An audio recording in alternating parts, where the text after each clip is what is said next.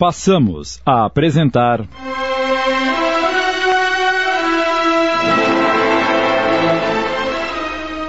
Renascer. Obra de Sônia Tosi Henriques Rodrigues, ditada pelo espírito irmão Ivo. Adaptação de Sidney Carbone.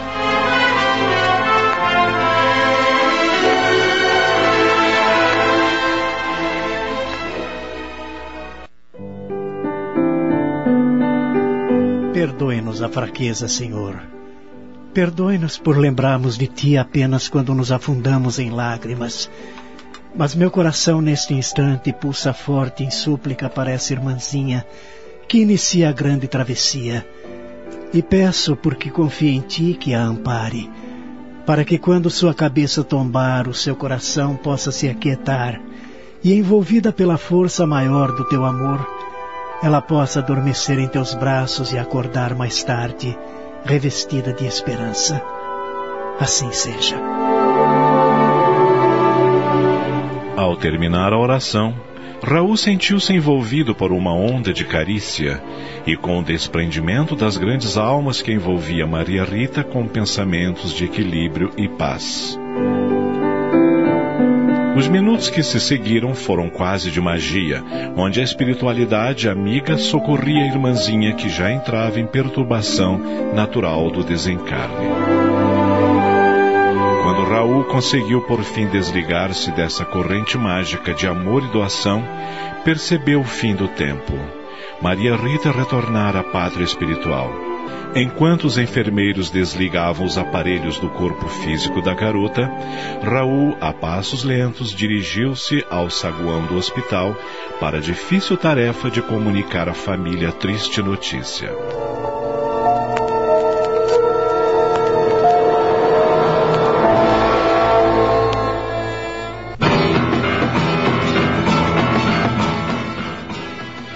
O tempo, criação sublime de Deus, transcorria lento ou veloz, de acordo com a expectativa e sonhos de cada um.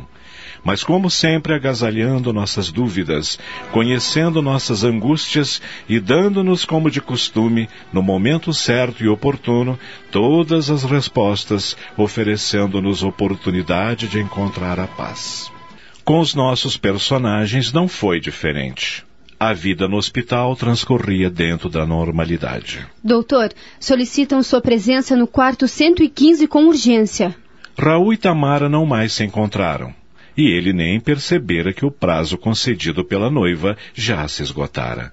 Certa tarde desfrutava de uns poucos minutos de folga, saboreando um delicioso cafezinho em seu gabinete, quando Rosana, aproximando-se dele, lhe disse: Lembra-se de Maria Rita? Claro.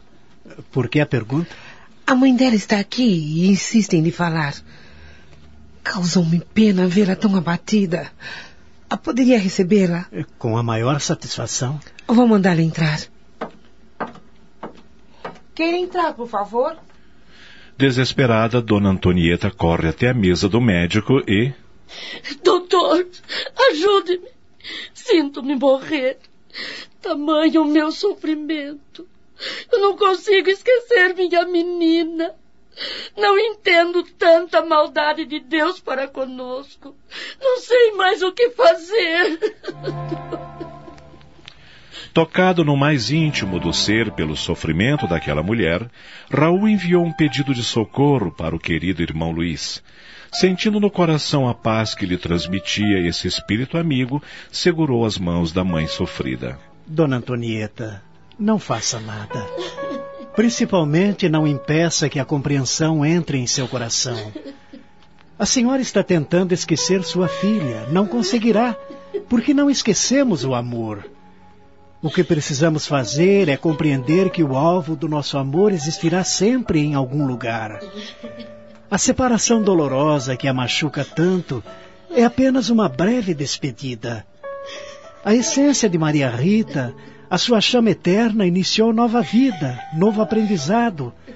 Porque morrer é apenas mudar de forma, deixar de ser visto e por isso devemos permitir que os seres que amamos evoluam em direção a Deus. Mas continua afirmando que Deus foi malvado levando a minha menina, doutor. Veja bem, dona Antonieta. Não devemos culpar Deus pelos nossos atos. Não existe a maldade de Deus, e sim reação das ações levianas e imprudentes. O homem pensa ser dono da sua vida, mas no primeiro impacto de sofrimento afunda-se no medo, devolvendo ao Criador a responsabilidade do seu destino. Maria Rita, infelizmente, cometeu imprudências que a levaram à morte. A responsabilidade, portanto, é dela e não de Deus. A senhora não deve perder tempo acusando o pai que é só amor e bondade. Ao contrário, Aproveite o seu tempo para orar por sua filha, pedindo que Deus a abençoe e ampare.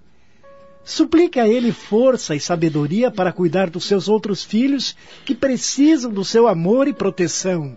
Abra os olhos para enxergar as bênçãos que recebe através dos filhos que ficaram, do seu marido que também sofre, mas que sufoca sua dor para ajudá-la. O coitado do Antenor não tem feito outra coisa, doutor. Então, dona Antonieta. E Maria Rita? Traga-a no coração com amor, saudade e equilíbrio.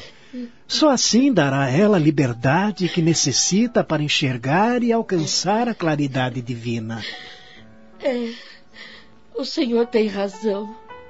Vou me esforçar para compreender e aceitar. Amar para me aproximar de minha filha confiar em Deus para encontrar a paz. Obrigado, Dr. Raul. Que Deus o abençoe. Fez-me um grande bem. Eu vou lhe dar um presente.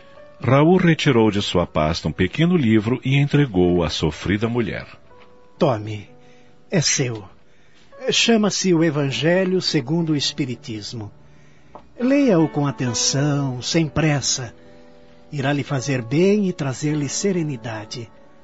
Tenho certeza de que cada capítulo compreendido será como cascata de paz para o seu coração. Obrigada, doutor. Sinto que estou mais aliviada. Meu coração parece que está mais leve.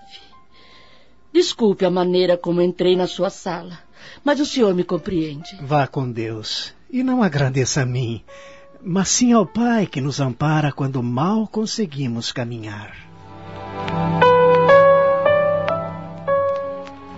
Depois que a mulher se retirou, confortada, Rosana, que a tudo presenciara, aproxima-se de Raul. Os dois olham-se demoradamente, não dizem nada, mas percebem que algo muito forte e maravilhoso está para acontecer.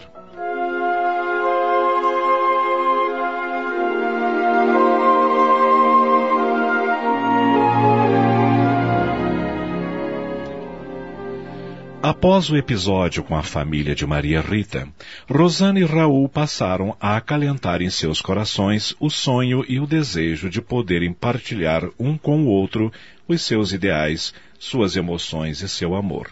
Raul constrangia-se em declarar a Rosana o amor que passara a sentir por ela, em virtude de ainda estar ligado a Tamara. Esperava com ansiedade os momentos em que se encontravam para discutir o estado físico e emocional de seus pacientes. Admirava a postura da médica frente ao sofrimento alheio e, sem perceber, comparava a noiva, sendo que a cada comparação mergulhava na certeza de que Rosana era a companheira ideal para sua vida e que juntos poderiam se amar sem deixar de amar aqueles que sofriam nos leitos do pequeno hospital. Por sua vez, Rosana, acostumada a esperar por este amor, contentava-se em receber o olhar de ternura de Raul e ficava feliz em saber que aos poucos começara a fazer parte da vida daquele que há tanto tempo amava em silêncio. Certa manhã, quase na hora do almoço, assim que entrou em seu gabinete, vindo da sala de cirurgia. Doutor Raul, enquanto o senhor operava, Dona Tamara ligou e pediu que eu lhe desse um recado. Só então Raul lembrou-se da noiva esquecida até aquele dia. E qual é o recado? Para o senhor encontrar-se com ela às quatro da tarde no lugar de costume. Obrigado. Doutor, poderia me dar um minuto de atenção? Pois não, enfermeira Lúcia. Em que posso ajudá-la? Ajudar-me? o Senhor já fez muito por mim. Agora sou eu quem gostaria de fazer algo pelo Senhor. é mesmo? Sim, doutor. Eu não entendo o que quer dizer. Poderia explicar melhor? Doutor Raul, aprendi com o Senhor que só nós podemos promover a nossa felicidade Então por que não promove a sua? Por que sufoca o amor que sente pela doutora Rosana, se ele salta aos seus olhos sem que nada possa fazer para impedi-lo? Paralisado pela surpresa, o infectologista não consegue articular nenhuma palavra. Lúcia, aproveitando a liberdade concedida, continua. Se não fosse correspondido, eu até compreenderia, mas desde que trabalho neste hospital, observo o olhar apaixonado da doutora pelo senhor. Ai, sei que não passo de uma simples enfermeira, que não tenho o direito de interferir na vida de ninguém, principalmente na sua mas sou tão agradecida pela atenção, pelos conselhos que o Senhor me dá quando estou com algum problema, que, que eu gostaria de vê-los juntos e felizes. Ora, Lúcia, eu. Eu. Obrigado. Obrigado por se preocupar comigo, mas você sabe que eu tenho uma noiva Não e... a ama. Se amasse, esse olhar de ternura e amor seria direcionado a ela e não à doutora Rosana. Estamos apresentando Renascer. Voltamos a apresentar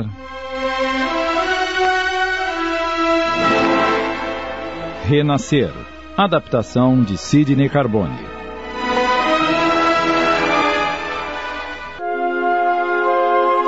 Sinceramente, Lúcia, eu. Eu nem sei o que dizer. Pense bem, doutor, e não perca a oportunidade de ser feliz e fazer alguém feliz.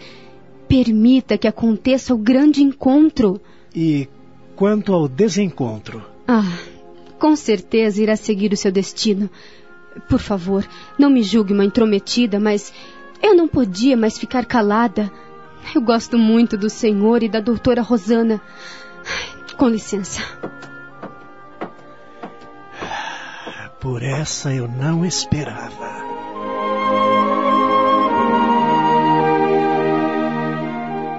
Mais tarde, Raul, ainda sob o impacto da surpresa pela atitude de Lúcia, dirigiu-se pensativo à enfermaria.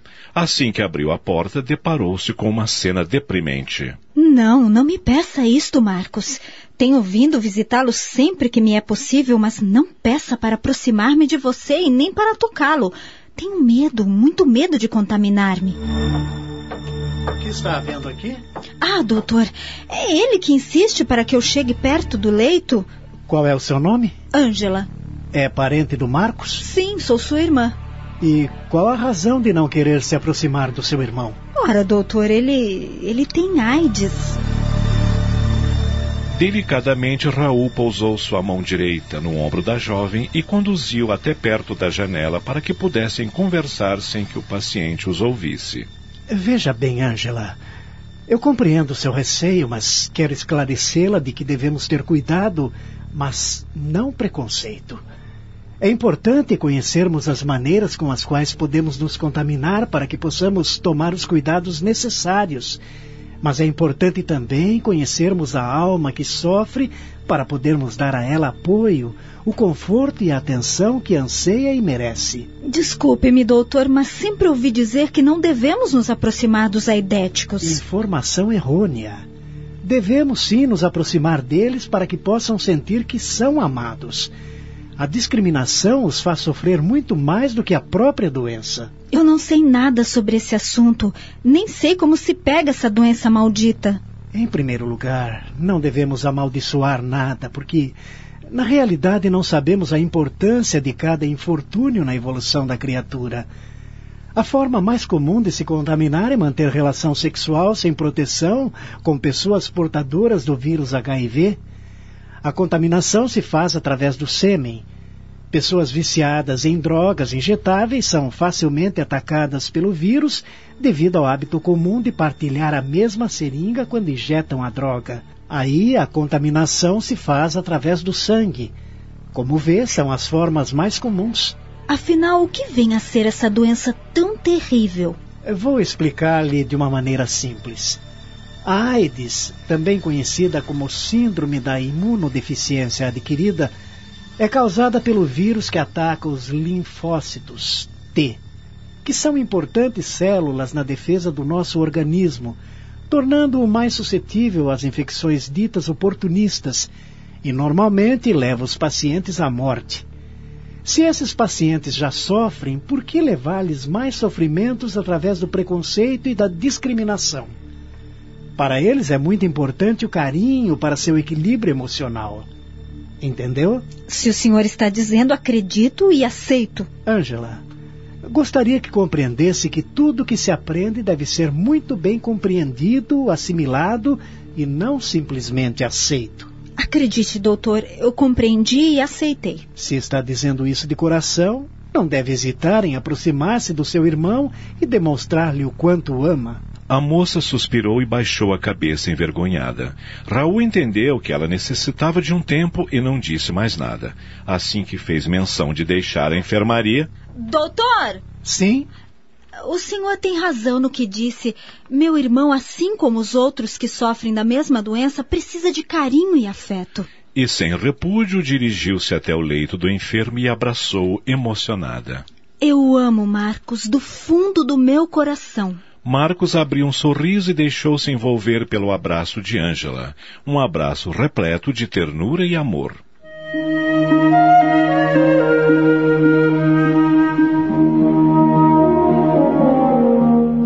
Às duas horas da tarde daquele mesmo dia, verificando que tudo corria tranquilamente dentro do hospital, Raul foi até a sua casa para trocar de roupa, a fim de encontrar-se com Tamara.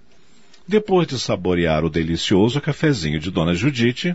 Posso saber onde vai assim tão elegante? Eu tenho um encontro com Tamara, mãe. Ah, é? Que bom, filho. Fico feliz em saber que vocês voltaram a se entender. Não acredite nisso. Por quê? A impressão que tenho é que iremos nos desentender de uma vez. Ah, filho, você sabe que a mim só interessa a sua felicidade. Faça como quiser, mas procure não fazer a Tamara sofrer. Isso irá depender dela. Não tenho a intenção de magoá-la, mas preciso ser sincero comigo mesmo e com Tamara. E também honesto quanto aos meus verdadeiros sentimentos. Não entendi. Está na hora da senhora saber de uma coisa muito importante. Do que se trata? Eu. Eu estou apaixonado por outra pessoa. Verdade? Já faz algum tempo. Eu não lhe disse nada porque não tinha certeza. E agora tem? Absoluta, mãe. E quem é ela? Chama-se Rosana. É psicóloga e trabalha comigo no hospital. Eu quero conhecer essa moça. No momento oportuno, eu a trarei aqui para apresentá-la. Ah, mãe, eu sinto que Rosana é a mulher que Deus destinou para mim. Ela é tudo o que eu necessito para ser feliz. Se é assim, meu filho, vou pedir a Jesus que os abençoe.